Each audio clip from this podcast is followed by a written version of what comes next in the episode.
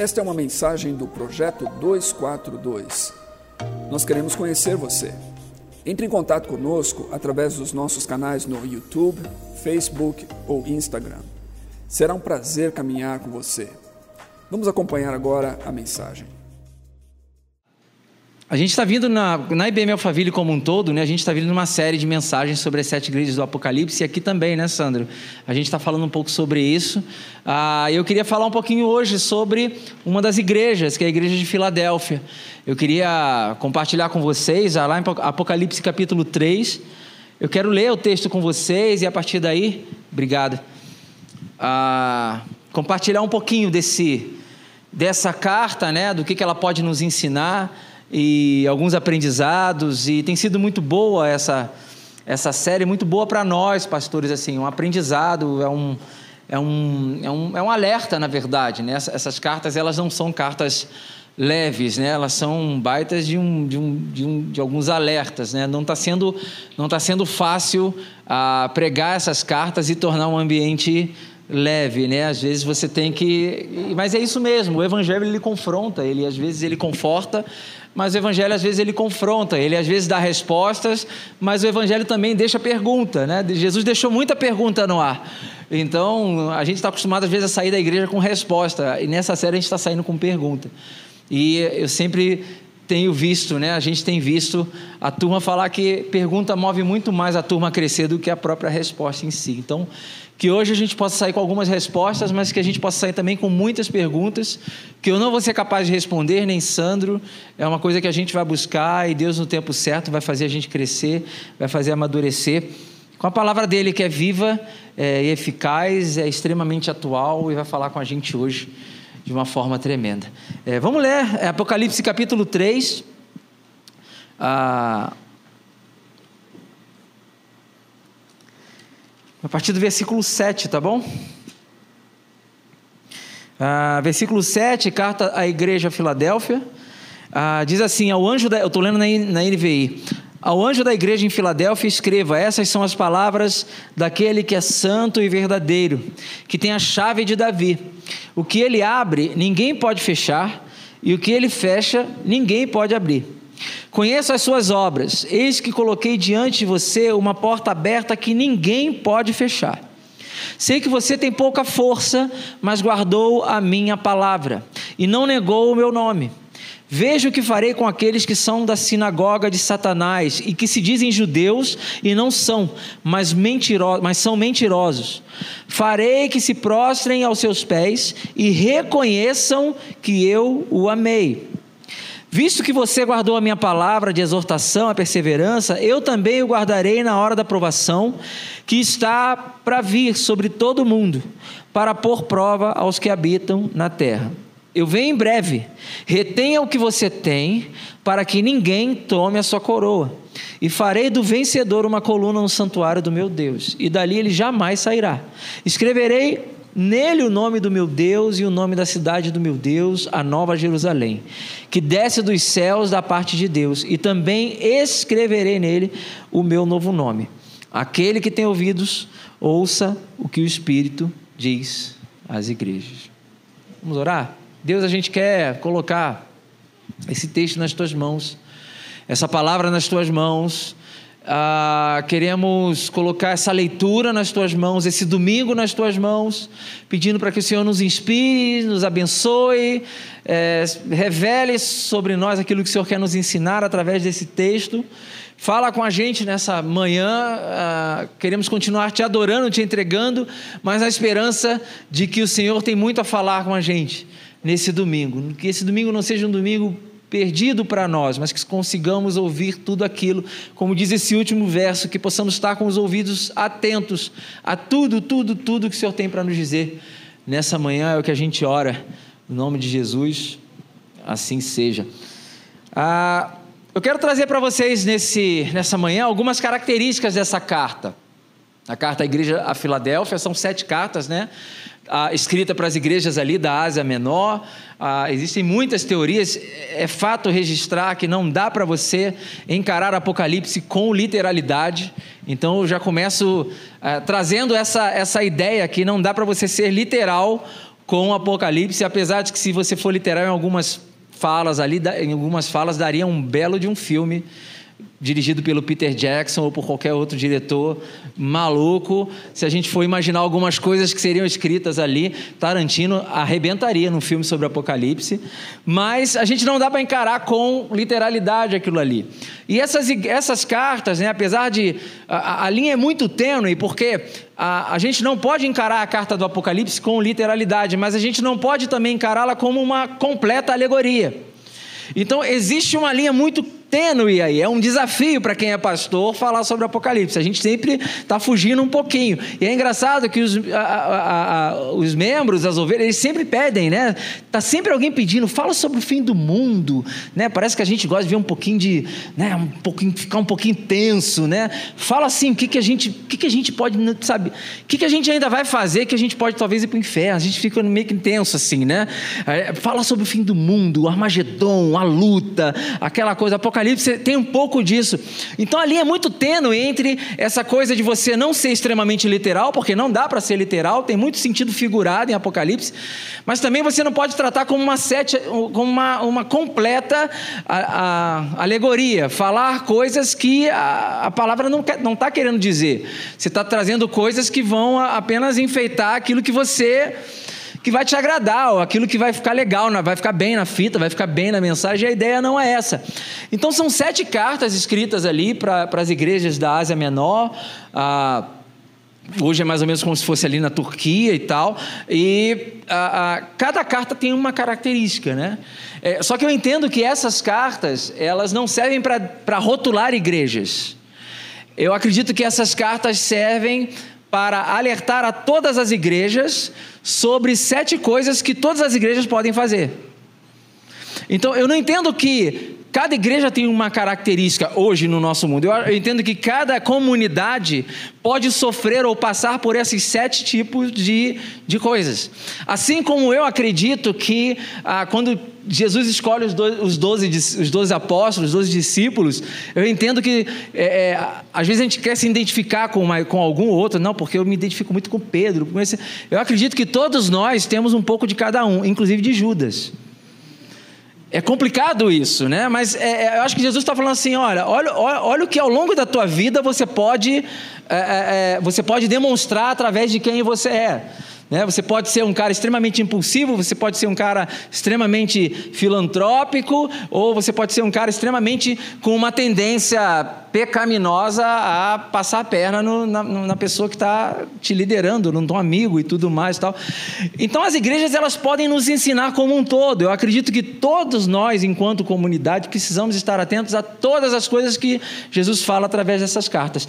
Na carta de Filadélfia, eu quero trazer algumas características aqui. Então, ah, quatro basicamente, né, sobre ah, como Jesus se apresenta, ah, o que ele alerta para aquela turma ah, e quais são as coisas que, que, que podem tranquilizar aquela comunidade de acordo com o contexto que eles vivem. A primeira coisa, antes de qualquer é, característica sobre a igreja, sobre a cidade, é a forma como Jesus se apresenta ali. É a forma como Deus se mostra para aquela turma, né? Ele começa dizendo: Jesus, eu, eu porei sobre os ombros dele a chave do reino de Davi. essas são as palavras daquele que é santo e verdadeiro, que tem a chave de Davi, essa coisa da chave. Então, como se Jesus se apresentasse como o santo e detentor da chave de Davi. Essa chave de Davi é uma alusão a Isaías capítulo 22, ah, versículo 22, que diz o seguinte: Porei sobre os ombros dele a chave do reino de Davi, e o que ele abrir, ninguém conseguirá fechar, e o que ele fechar, ninguém conseguirá abrir. O que, que isso quer dizer? Ele quer dizer que ele é o Deus que detém todas as coisas. Ele é o Deus que define o que entra e o que sai, o que sai e o que entra, que porta que abre, que porta que fecha. É, ele é Deus e nós não somos. Ele é Deus e quem diz ser Deus sobre você também não é. Por que, que eu estou dizendo isso? Eu vou falar um pouco mais, muito sobre, sobre essa característica, né? Os cristãos daquela cidade, eles estavam sendo perseguidos e estavam sendo execrados, excluídos pelos judeus. Então eles não eram mais bem-vindos às, sinagogas, porque eles agora acreditavam em Jesus, em outro Messias. E por isso eles se sentiam muito, muito isolados, excluídos, não fazendo parte da comunidade. Valendo que, uma vez que você se converte ao cristianismo, você, você entende que Jesus é seu Salvador, mas a cultura judaica traz uma questão de identidade para aquele povo que é difícil eles se soltarem e nem sempre era saudável eles se desfazerem de algumas coisas. Essa era mais ou menos a crise que os romanos enfrentavam, os, os cristãos em Roma enfrentavam a carta de Paulo aos romanos. Gentios e judeus, o que é cultural, o que não é, o que fica, o que não fica, circuncisa, circuncisa, circuncida, não circuncida, é, é, rolava uma crise ali. Então eles eram muito execrados pela comunidade judaica. Então é como se Jesus estivesse se apresentando para ele assim, cara, eu sou aquele que precisa ser a sua referência sobre o que você é e o que você não é. Não a sua comunidade, não o que um líder, não o que dizem sobre você. Então ele se apresenta como esse detentor da chave, aquele que diz quem está dentro e quem está fora. Quem diz quem é e quem não é sou eu. Não são os judeus não são, não é um líder, não é um pastor, não é alguém que vai dizer o que você é e o que você não é. É interessante que lá na, na, assim, no campus Alphaville, logo que eu cheguei na igreja, quatro anos atrás, quase cinco, a gente faz entrevista com as pessoas que se tornam membros lá e tal.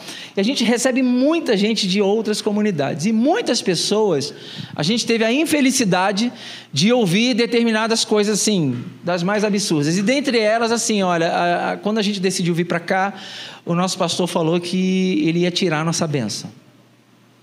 De que ele, eu ia perder a cobertura espiritual de que eu ia fazer isso. Então, assim, você ouvia os pedidos mais absurdos, do tipo: olha, eu trouxe um lençol aqui, eu queria que você entrasse debaixo do lençol da gente e se orasse por nós.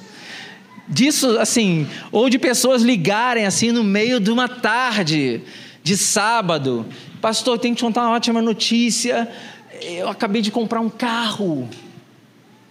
E eu falar, cara, que bênção, que ótimo. Então, só que eu preciso assim, para eu sair do carro, da concessionária com o carro, eu preciso que o senhor venha aqui para a gente orar. Eu falar assim, se você comprar dois, eu vou. E assim, e até você explicar, olha, você pode sair da concessionária, eu, eu vou orar, a gente vai agradecer, não tem problema. Mas percebe como às vezes alguns ensinamentos travam a pessoa, porque talvez alguém tenha ensinado para ela o seguinte, cara, se sair, se sair desse, dessa concessionária sem, sem uma oração, vai dar ruim. Vai dar ruim. Gente, eu só saio da concessionária com seguro, mas eu posso orar depois. Não tem problema. Eu falei, olha, eu vou orar com você aqui no telefone. É, não é a mesma coisa, né? Eu falei, olha, a vontade de falar assim: eu não vou sair de casa para ir, não. Mas é impressionante, porque em algum momento alguém disse para a pessoa que era assim. Alguém disse para a pessoa que a bênção de Deus está. Quem detinha a bênção era ela. Então você está debaixo da minha bênção. E não existe isso. Eu acredito em cobertura espiritual. Mas eu acredito que é Jesus que nos cobre espiritualmente. E só Ele. Amém, gente? É só Ele. Então, muitos líderes, pastores, eh, religiosos, eles se detêm de informações que às vezes acabam trazendo para as pessoas determinado tipo de culpa, baixa autoestima, e talvez isso estivesse acontecendo ali com aquela turma. E de repente aquela igreja recebe aquela a, a carta, é como se assim, eu quero, antes de qualquer coisa, eu quero dizer que quem diz quem está dentro e quem não está sou eu. Eu detenho a chave. O que eu abro, ninguém fecha, o que eu fecho, ninguém abre. Esse é o nosso Deus. E essa primeira coisa é a forma como ele se apresenta. A segunda coisa que a gente pode destacar nessa carta é o reconhecimento de Jesus sobre as coisas que aquela igreja estava fazendo. Era o reconhecimento, uma espécie de feedback que Jesus estava fazendo para aquela igreja. Olha, eu conheço as suas obras. Eu sei o que vocês têm feito. Às vezes a gente tem a ideia de que Deus não está olhando o que a gente está fazendo. Tudo bem que eu acho que a gente não tem que se preocupar em impressionar Deus com aquilo que a gente faz, porque a gente nunca vai impressionar Deus com aquilo que a gente faz. A gente acha que a gente vai impressionar com aquilo que a gente faz. Olha como eu prego, Deus. Olha, sem as mãos, ó. Olha como é que eu faço isso. Olha como é que eu. Eu costumo falar, às vezes a gente até orando, a gente quer lembrar Deus da Bíblia dele, né? Porque como diz em tua palavra, eu imagino Deus, putz, não tinha. Era essa a passagem que eu queria. Não estava lembrando a referência. E a gente fica nessa, sabe? A gente muito atraído pela performance por conta do mundo em que a gente vive, mas a gente se esquece que Deus ele está olhando o tempo todo aquilo que a gente faz, aquilo que a gente é, mas também aquilo que a gente faz. Então receber uma carta dessa, olha, eu sei que você tem feito. Eu posso não estar falando nada sobre isso, mas eu sei o trabalho que vocês têm feito. Eu sei o quanto gente vocês têm ajudado com cestas. Eu sei o quanto vocês têm se esforçado para manter um espaço desse aqui no centro da cidade, atingir pessoas que ninguém está atingindo, falar com pessoas que a sociedade não quer falar abraçar gente que ninguém quer abraçar, nem o Estado, nem ninguém. Eu sei, eu sei o que vocês têm feito, e, e, Jesus falava isso. Eu sei o que vocês têm feito, eu conheço as suas obras, eis que coloquei diante de você uma porta aberta, ou seja, eu entendo porta aberta como oportunidade. Vocês estão tendo essa oportunidade, vocês estão aproveitando essa oportunidade. Eu sei quem vocês são, então o reconhecimento de Jesus para aquele povo que se sentia excluído pela comunidade judaica é muito bom. E eu quero introduzir um, um, tema meio que central aqui sobre o que eu quero falar, que é, é justamente essa questão da aceitação. Nós cristãos, às vezes, buscamos, buscamos muita aceitação em lugares onde a gente não precisa. Onde a gente não precisa. Às vezes a gente quer ficar provando para o mundo que a gente pode ser crente, pode ser normal, sabe? Eu acho que a gente tem que ser crente e é normal mesmo. É eles que pensem o que tem que pensar.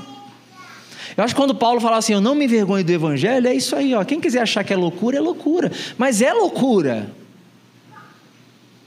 É loucura nos pequenos detalhes. O que, que faz você num domingo de manhã? Se você divide apartamento com um colega que não é cristão, o cara sai de manhã domingo para poder pedalar ou andar de skate. Você vem para a igreja.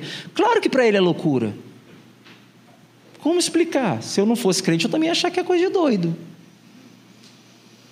Porque se acordar domingo de manhã e falar assim, que vontade de estar na igreja. Só quem tem o Espírito Santo de Deus, gente. Vai falar que isso é normal? Não é normal. O normal é você acordar no domingo de manhã ou não acordar. É o normal. Mas como é que você explica isso? Cara, só a presença do Espírito Santo de Deus faz você levantar sete horas da manhã no domingo, ou antes, ou um pouquinho depois, colocar uma roupa e falar: Alegrei-me quando me disseram, vamos todos à casa do Senhor. Apesar da gente achar que nós somos casa, isso aqui, cara, não, não tem igual. Eu conto as horas para chegar no domingo para encontrar a turma. De longe eu não vou na igreja para cumprir ritual. Eu vou na igreja isso aqui eu gosto, a gente gosta. Eu faço isso há anos. E eu amo isso aqui. Agora, como é que eu vou explicar para os amigos que se formaram comigo quando eu posto uma coisa, sete horas da manhã, nove horas da manhã eu estou na igreja e o cara está na praia? Normal é ele, que ele faz o comum. É, é, é, é mais ou menos assim, mas às vezes a gente tem que provar o contrário, né? A gente fica buscando uma aceitação de, de públicos ou de guetos que Jesus nunca falou para a gente buscar a aceitação deles, ele falou para a gente ir lá e pregar aceitação mesmo é de, é de Deus. E, e, e eu acho que talvez essa carta é, era, uma, era uma, assim, um desejo de Deus, assim, cara, não se sintam excluídos. Vocês são excluídos de um povo que eu estou excluindo também. E aí vem o terceiro ponto, o terceiro destaque dessa carta é o castigo prometido, e eu estou chamando aqui aos falsos mestres. Porque Jesus ele coloca ah, esse povo que excluiu a igreja de Jesus, ele chama de sinagoga de Satanás. Ele não mede palavras para poder chamar essa turma. E a partir do momento que a gente entende que aquilo é uma sinagoga, é um lugar de, era para ser um lugar de ensino, um lugar de aprendizado, por isso que eu estou colocando como terceiro item dessa carta o castigo prometido aos falsos mestres. O castigo prometido a todos aqueles que mantêm a casca da religião, mas tiram o Messias da essência. E em diversos momentos, inclusive em Apocalipse, a gente consegue ver que isso às vezes é, é pior do que aquele que está totalmente distante de Deus. Ou seja, é como se Jesus estivesse dizendo assim, cara, pior do que estar distante de Deus é você saber já que pode estar próximo de Deus, você saber como estar próximo de Deus, mas você não se aproximar dele e ainda usar todas as coisas dele a seu favor. É o que a religiosidade faz. E talvez seja por isso que numa das cartas a gente ouve, eu preferia que você fosse frio, cara. Porque mais frio do que ser frio é ser morno. Ou seja, é saber o que fazer, saber como fazer, não fazer e ainda usar todo o aparato para se satisfazer. Gente, eu nunca vou repetir essa frase de novo, entendeu? Quem pegou, pegou. Não vou, não vou. Eu tenho TDAH, eu não vou conseguir. Então, é, o destaque é, é esse destaque assim, ó, é como se assim, se eu fosse um, uma criança, era como se o meu pai falasse assim: pode ficar tranquilo que eu vou lá bater neles. É, é a sensação que eu tenho às vezes quando eu leio isso assim, sabe, tem alguém lutando por mim. Tem alguém lutando por mim. Tem alguém que vai pagar pelo que, pelo que fizeram por mim. Não sou eu. Mas todo aquele que excluiu os princípios de Deus e as pessoas de Deus tem uma promessa, e não é uma promessa muito boa, não. E Jesus está dizendo: Veja o que farei com aqueles que são da sinagoga de Satanás, que se dizem judeus e não são, mas são mentirosos. Farei com que se prostrem aos seus pés e reconheçam que eu amei você. São vocês que eu amo. Vocês são o meu povo. Eu tenho a chave. Vocês estão dentro. Eles não. Vocês estão aqui. Eles não. E às vezes é justamente, gente, daqueles que retiram todo, toda a essência e mantêm o um aparato religioso que a gente às vezes se preocupa em agradar. Às vezes a gente se preocupa em agradar movimentos ditos cristãos. A gente procura rezar cartilhas de movimentos pseudo-evangélicos gospel e tudo mais. Você passa, você passa a ter a sua espiritualidade definida pelo evento que você vai. Ou pelo evento que você deixa de ir. Então fica assim, tem um establishment gospel cristão, não sei como é que a gente pode chamar isso, e que tem uma turma que quer é, é deles que eu quero aceitação, porque senão, se eu entrar nisso aqui eu estou no bolo, se eu entrasse aqui eu estou bem na fita. E, cara, se é para estar tá bem na fita com alguém, que seja com. E eu falo isso dentro do ambiente religioso. Estar bem na fita com Deus é estar mal na fita com muita gente que se diz falar em nome de Deus. É, é impressionante. Você se desliga de alguns movimentos, duas semanas depois já estão falando de você. Quem é rato de igreja sabe o que eu estou falando. Mas há duas semanas você era o cara. Você estava lá. O Sidney sempre conta uma história que o dia que ele deixou de ser ministro de música para virar pastor, ele entrou num elo perdido da, do, do ambiente eclesiástico, né? Porque quem era ministro de música parou de falar com ele. Então ele parou de receber os CDs, sabe? Da Bruna Carla, da não sei que lá, de, sabe, aquele CD que começa a receber, né? Recebidos do dia, né? Olha aqui, e pá, pá, pá. E a comunidade pastoral, né? O Terner vai falar assim: não, esse cara não é pastor, esse cara é ministro de música. Então ele ficou num limbo assim. Falei, gente, para onde eu vou? E até as pessoas entenderem que Deus tinha chamado, não foi ele que inventou da cabeça dele, que Deus tinha chamado ele para ali, é, era uma nova etapa. Até entender isso foi uma solidão ali. Por quê? Porque de alguma forma ele entendeu: olha, eu, eu, eu escolhi a quem agradar. Eu escolhi ser aceito por uma pessoa só e não por um movimento e não por isso e tal.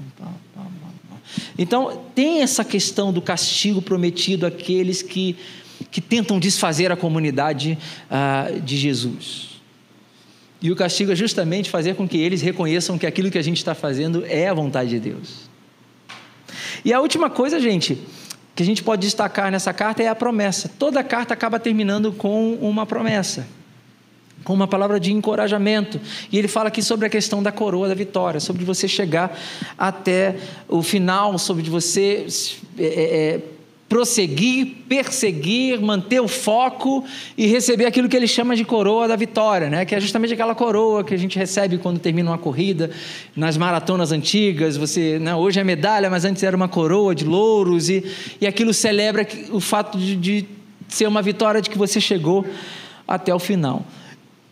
Eu quero partir para um segundo ponto, para uma segunda parte aqui, eu quero encerrar com ela, que é assim, quais são os aprendizados com essa estrutura de carta, com essa carta, com a igreja em Filadélfia que sofria perseguição, que não tinha uma aceitação da comunidade judaica e a, a, o fato deles não terem uma aceitação da comunidade judaica colocava eles em perigo. Por quê? Porque eles não eram aceitos pela comunidade judaica e, consequentemente, não eram aceitos pelos romanos que os perseguiam. Então você imagina, você não sabe para onde correr. Quem deveria me acolher, ainda que não concordasse com algumas coisas minhas, não me acolhe. Com isso, eu estou fora desse ambiente. Então eu estou indo para um outro ambiente, só que o outro ambiente quer me matar. Então, essa era, a, a, era o teor, era a tônica daquela igreja em Filadélfia. Uma igreja que tentava persistir, prevalecer, permanecer, numa cidade onde tinha perseguição de todo lado e adoração de todo lado. Filadélfia era meio que um polo de adoração, era um, meio que um, um worship center ali, né? Vários deuses eram adorados ali, uh, Zeus, Afrodites, esses deuses principais aí gregos, eles se concentravam ali e as pessoas adoravam esse Deus. E no meio disso tudo estava a igreja em Filadélfia, guardando seu coração e adorando um único Deus, o Deus vivo, apesar de não serem aceitos por nenhum dos lados. O que, que a gente pode aprender com isso? E a primeira coisa que eu queria trazer aqui, gente, que não é sobre a igreja de Filadélfia, mas é sobre todas essas cartas. Eu fiquei pensando nas, nessas semanas que eu fiquei estudando essas cartas. É, é a palavra de conforto que Deus tem para a gente no dia de hoje, de que toda carta é um convite. Toda carta é uma possibilidade de, um, de você restabelecer uma conexão. Toda carta e todas essa, essas sete cartas, é, é Deus indo em direção ao homem e dizendo: Eu quero continuar com vocês. Eu não encerrei com vocês. Eu não terminei com vocês. Eu quero restabelecer uma conexão. Carta, você, na, na época antiga, né, você trocava a carta, né? Você mandava uma carta, você recebia uma carta, demorava dois, três meses quando você mandava um bom dia, você precisa receber dois, três meses, oi, bom dia, mas aqui já é noite e já se passou dois meses. Carta era mais ou menos assim. Não sei quantos aqui já namoraram por carta, né? Eu não cheguei a namorar por carta, mas eu conheço pessoas que namoraram por carta. Haja paciência. Porque, olha, é demorado. Mas a carta, gente, é uma, uma, um sinal de relacionamento. Essa é a primeira característica de uma carta. Uma carta também ela pode ser um alerta. Um alerta antes que a conexão se desfaça. Antes da conexão se desfazer, você recebe uma carta. Antes de você ser demitido, você recebe uma carta de advertência. É um aviso. Então, a carta, gente, é uma possibilidade, é um convite de Deus para a sua igreja para se manter fiel. Então essa é a primeira coisa que a gente precisa olhar e se confortar. Deus, ele quer permanecer com a gente. Apesar daquilo que a gente faz, apesar daquilo que a gente deixou de fazer, ele ainda insiste na sua criação. Ele não desistiu da gente. Ele não desistiu de você. Você não é um caso perdido, como diz a música do, do Bono. Beautiful Day. Você não é um caso perdido. Eu não sou um caso perdido. Você precisa afirmar isso para você o tempo todo. Para Deus não tem caso perdido. Tem igreja que perdeu o primeiro amor. Jesus foi lá. Tem igreja que tinha Jezabel no meio, fazendo uma série de estripulias. Jesus foi lá. Se vocês, vocês fazendo isso tudo, vocês perdendo o primeiro amor, ainda assim, se vocês quiserem continuar comigo, eu estou com vocês. A pergunta que vocês têm que responder é: vocês estão comigo? Então a primeira coisa que a gente aprende, gente, é carta, toda carta é uma possibilidade de recomeço, é uma palavra de encorajamento. O versículo 13 que termina essa carta diz: Aquele que tem ouvidos, ouça o que o Espírito diz às igrejas. Então é Deus falando o seguinte, cara, você tem ouvido para ouvir? Então aproveite, é mais uma oportunidade que eu estou dando para a gente restabelecer uma conexão. Toda carta é um convite. Segundo, gente, Deus é sempre um Deus de oportunidades. Eu acredito que Deus é especialista em começos, recomeços e oportunidades. Deus deu uma porta para aquela igreja. Deus nos dá todo dia oportunidades de amar, de servir, de recomeçar, de se reconectar. Eis que coloquei diante de você uma porta aberta que ninguém pode fechar. Porta para mim aqui é oportunidade. Porta para mim é oportunidade. Às vezes Deus não vai dar a porta que a gente quer. Essa é a primeira coisa que eu, uma coisa que eu aprendo muito. Mas Ele vai dar a porta que a gente precisa. Outras vezes, Ele não vai abrir a porta, mas Ele vai te dar uma marreta para quebrar um muro. Às vezes, às vezes tem que olhar a gente tem que entender que Deus faz a mesma coisa de formas diferentes, né? Mas Deus sempre é um Deus de oportunidades. Ele sempre vai abrir uma porta. Às vezes a gente está olhando para uma porta, ela não abre, ela não abre, ela não abre, e você está orando e você está se frustrando com Deus, ela não abre. Seja uma porta de um ou emprego, uma porta de uma oportunidade de você amar mais. A gente acha que sempre porta é oportunidade para a gente se fazer, né? Mas às vezes porta que Deus abre é porta para tornar você mais parecido com Ele. Quando eu digo porta, não é coisa para você, não é bem, não é coisa para você ser melhor, para você ganhar mais. Infelizmente a gente entende que abrir portas é isso, né? Não, eu entendo que portas são sempre oportunidades que Deus traz para a gente se parecer mais com Ele. Porque se tem um objetivo de Deus para com o homem é torná-lo semelhante ao seu filho. Não é só te dar um melhor emprego, te dar um melhor salário, te dar um melhor carro, te dar um melhor isso, te dar um melhor isso. Aliás, tem gente que nem vai ganhar isso. Porque Deus sabe que não vai saber lidar com isso. Tem gente que, vai, tem gente que Deus vai falar: não, vai andar a pé, de Uber. Mas se você pegar carro, você vai se estragar. Gente, quem é pai aqui? A gente não faz isso com os nossos filhos?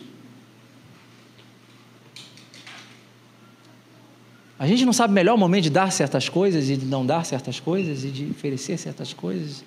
Tem coisa que você fala assim: Isso aqui eu não vou dar para ele, não. Tá louco. Quando eu era novo, uma coisa que eu pedi ao meu pai, ele nunca me deu. Eu pedi para ele um quarto. Eu só pedi isso para ele. Ele falou: Você nunca vai ter seu quarto. Você, você com a gente já é aéreo, já tem seu mundo. Se eu te der um quarto, cara, você vai botar um turbina ali, vai voar. Você, você vai se trancar ali, você não vai sair mais de ali. Eu só fui ter meu quarto quando eu me casei, mas aí eu tô com a minha esposa também, então adiantou nada. E minha esposa todo dia olha para mim e fala assim: Sabe quando você vai ter seu quarto? Nunca. Tem coisa que Deus não dá, cara, porque você não vai dar conta. Você está pedindo para dobrar de salário, mas você vai gastar com besteira. Você está pedindo isso, mas você vai. Você está pedindo um namorado, uma namorada, mas você não tem estrutura emocional, você vai estragar a pessoa, ou a pessoa vai te estragar. Sabe, você está pedindo umas coisas, Deus ele vai abrir porta que vai te tornar mais próximo dele, mais semelhante a ele. Isso é porta no mundo em que a gente. Às vezes, uma porta aberta. Filosofar um pouco aqui, André. Às vezes, uma porta aberta é uma porta fechada. A porta aberta que Deus está dando para você é uma porta fechada. Aí Deus está falando: você não vai. Você não vai. Você não pode ter isso. E tem coisa que a gente não pode ter mesmo, não. Mas Ele é sempre um Deus de oportunidades. Ele sempre vai abrir uma porta que vai tornar você mais parecido com Ele. Amém? Ele sempre vai fazer isso. A porta que aquela igreja tinha não eram bênçãos no, no, no, nosso linguajar. A porta que aquela igreja tinha era a oportunidade de se manter fiel, mesmo sendo execrado por todo tipo de gueto daquela época, se manter fiel, ter guardado o coração, apesar das dificuldades. Essa era a porta que Deus deu para aquela igreja. Essa era a porta que Deus deu para aquela igreja mais ou menos parecido com uma igreja de Esmirna, né? Vocês acham que vocês são pobres, mas vocês são ricos. No, de onde eu venho, é como se Jesus estivesse dizendo assim: da onde eu venho, vocês são ricos. Então, oportunidade, gente. Terceira coisa que a gente aprende dessa carta é: em Cristo somos aceitos. E essa é a única aceitação que importa. Amém? Em Cristo, todos nós somos aceitos. Gente, e eu vou frisar isso aqui: essa é a única aceitação que importa para a gente. A única aceitação que importa. Vejam o que farei com aqueles que são da sinagoga de Satanás, que se dizem judeus e não são, são mentirosos. Farei com que se prostem aos seus pés e reconheçam que eu amei você. Eles eram expulsos da sinagoga. Ser expulso da sinagoga não era uma questão assim só de a, a, de cunho espiritual, era uma perda de identidade cultural, pessoas que tinham, tinham a sua cultura arraizada no judaísmo, foram tiveram as suas vestes despidas culturalmente. Então ali eles perderam a sua identidade religiosa e também social, por serem expulsos de uma sinagoga. Mas eles ganharam ali a sua identidade mais importante, uma identidade espiritual. Ok, mas agora eu sei aonde eu pertenço, eu sei de quem eu pertenço, eu pertenço a uma outra cidade. Eu sou de outra cidade, não é à toa que uma das, a, a, na promessa, no final da promessa, ele diz que vocês receberão uma coluna, vocês serão uma coluna, um pilar essencial na cidade que eu estou construindo. A sinagoga não é mais o meu lugar. A Nova Jerusalém é o meu lugar. E lá vocês estarão. E eles não. E eles não. Então, em Cristo nós somos aceitos, gente. E essa é a única aceitação que importa para a gente. Quarto e penúltimo, apesar de tudo, vale a pena perseverar. A gente fala muito sobre perseverança aqui apesar de tudo, vale a pena perseverar. Esse é o ensinamento. Gente, você às vezes vai ser execrado de todos os lados mesmo. Apesar de sermos encorajados a cairmos na graça do povo, como diz Atos capítulo 2, não existe nenhuma promessa de que cairemos na graça do povo à medida em que formos pregar o Evangelho. O próprio Jesus era amado por muitos, mas era odiado por muitos também. Jesus tinha seguidores, ele falava umas verdades, saía metade. Tinha uns unfollows lá. Ia só, a coisa diminuía. E é uma verdade. É uma verdade. É uma verdade. Apesar de tudo, mas apesar de tudo, vale a pena perseverar. E ao final daquilo tudo, Jesus diz: Visto que você guardou a minha palavra de exortação à perseverança, eu também guardarei na hora da provação que está por vir sobre todo mundo, para pôr à prova os que habitam na terra. Teologia diz que essa igreja talvez não passaria pela grande tribulação, existem algumas correntes, não vamos entrar nisso aqui agora. Mas Deus está falando assim: olha, cara, vale a pena perseverar, vale a pena se manter fiel. Eu tenho uma definição para mim sobre perseverança: perseverança é viver a vida com o final dela em mente. É viver a vida com o final dela em mente. Eu sei que no final eu sei que no final de tudo, quando tiver de subir os créditos, eu sei que eu vou estar junto do meu Pai nos céus, celebrando, glorificando. Ah, eu vou estar com a minha família igreja, eu vou estar feliz, eu não vou ter mais choro, mais pranto, não vai ter mais dor, não vai ter mais nada. Eu sei que esse dia vai chegar. Amém? Amém. Vocês sabem disso também? Tem alguém na dúvida aqui? Te acerta hoje. Né? Mas eu sei que esse dia vai chegar.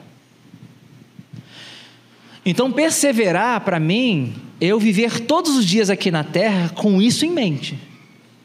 É como se eu pegasse a última página de um livro e colasse no espelho do banheiro e lesse ela todos os dias.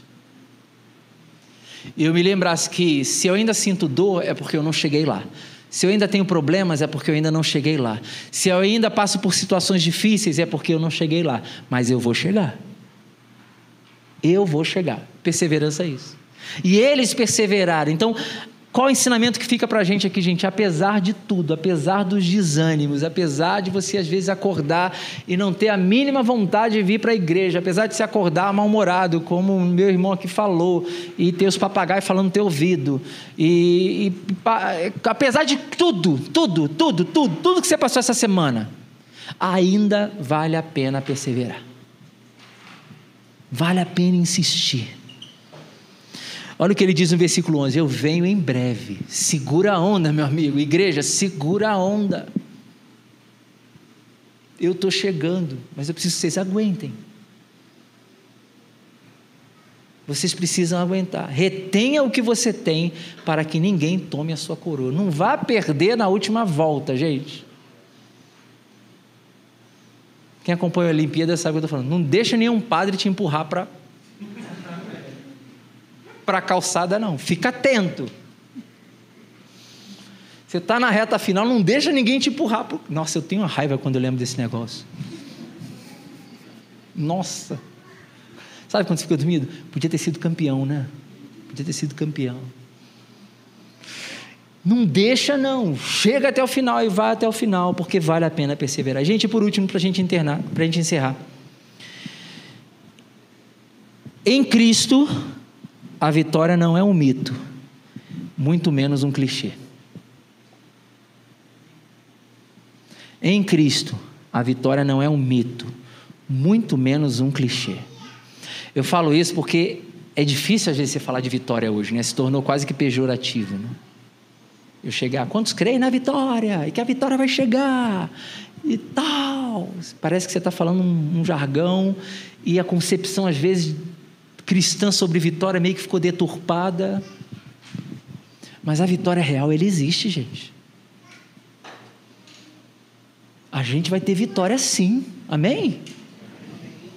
A Bíblia fala sobre vitória sim. Se o meu companheiro não está deturpando a palavra vitória, é problema dele com Deus, mas eu acredito que a gente no final vai ter a vitória sim. A palavra diz que nós somos mais do que o quê? Vencedores. Jesus fala: No mundo tereis aflições, mas tenham um bom ânimo. Eu venci o mundo. A vitória, gente, ela vai chegar. Ela não é um mito, ela não é um clichê, ela é algo extremamente real. E a gente precisa olhar para ela, porque ela vai chegar. E mais, Jesus não está dizendo que isso depende da gente, isso depende do que dele, não depende do que a gente vai fazer, depende do que ele fez. Uma das características dessa igreja era uma igreja fraca, né? Jesus ainda vira para ele assim, cara, vocês são fracos. Vocês são fracos. Uma vez eu conversando com uma amiga minha de faculdade, ela falou assim: Ah, não sabe que eu não gosto dessa coisa de cristianismo? Porque o cristianismo dá a ideia de que é uma coisa para gente que muito fraca, gente que não tem força para. Eu falei, pingo. Você entendeu? Vai lá. fortona. É isso mesmo, o evangelho, é, o evangelho é para os fracos. Mas ao mesmo tempo que o evangelho é para os fracos, Deus vira para Paulo e fala: O meu poder vai se aperfeiçoar é na sua fraqueza, e quando você for fraco, você vai ser forte. Então eu me agarro nisso. Então o dia da vitória vai chegar, a gente vai chegar, nós vamos ser colunas, teremos lugar principal na Nova Jerusalém, seremos, seremos parte daquilo ali, não seremos meros figurantes no reino de Deus, seremos vivos ali, seremos colunas ali, teremos vitória, obteremos vitória, o dia da vitória vai chegar. Essa vitória que não é um clichê, não é a vitória que a gente ouve por aí, mas é aquela vitória que Deus nos promete em Cristo Jesus. Ela vai chegar, gente. E se ainda não chegou, vale a pena perseverar. Eu queria deixar essa palavra com vocês, com a igreja, com todos nós, de encorajamento. Eu não sei como você chegou aqui hoje, mas se você chegou pensando em desistir, eu quero dizer para você: recupere-se e siga adiante. Se você chegou aqui com problemas de aceitação, redirecione a satisfação do seu coração para ser aceito por aquele que vale a pena. Você só precisa ser aceito por uma pessoa. Por uma pessoa. E se você chegou aqui se achando fraco, eu vou falar para você continuar se achando fraco. Mas que você entenda que o poder de Deus, ele vai se aperfeiçoar é na sua fraqueza. Amém? Vamos orar? Deus, eu quero agradecer por esse tempo, pela tua carta, pela tua palavra. Eu quero te agradecer, ó Pai, por aquilo que o Senhor tem colocado em nossa mente, em nosso coração. Deus, como é bom ouvir a tua palavra extremamente atual. Esses dias onde somos tentados, ó Pai, a sermos aceitos por todos os tipos de establishment, movimentos, sermos a, a, a, aceitos pelos queridinhos, por aqueles que que, enfim, de alguma forma tentam nos bajular. Deus, nós queremos ter a tua aceitação, ter a tua aprovação, agradar ao Senhor e unicamente o Senhor. Deus nos mantenha focados, nos mantenha uh, direcionados naquilo que é propósito. Abra sim portas, oportunidades, não para que a gente apenas se satisfaça, mas abra portas para que a gente consiga proclamar o teu nome, levar o teu nome, amar pessoas e principalmente para que através da nossa luta, através do nosso esforço, esforço, através a, a, a, das tribulações, as pessoas possam ver que o Senhor é Deus. Transforme o nosso sofrimento, a nossa dor, a em combustível para levar a tua missão ainda mais adiante, em testemunho para as pessoas e que ao final de tudo nós possamos sim celebrar a vitória. A gente não vê a hora de chegar esse dia, mas que até lá o Senhor caminhe com a gente, o Senhor nos abrace, nos acolhe, nos puxe pelo braço e nos a, a, fortaleça com a tua força. Apesar da nossa fraqueza, queremos nos tornar fortes em ti. Essa é a nossa oração. No nome de Jesus é que oramos. Assim seja. Amém. Amém. Valeu.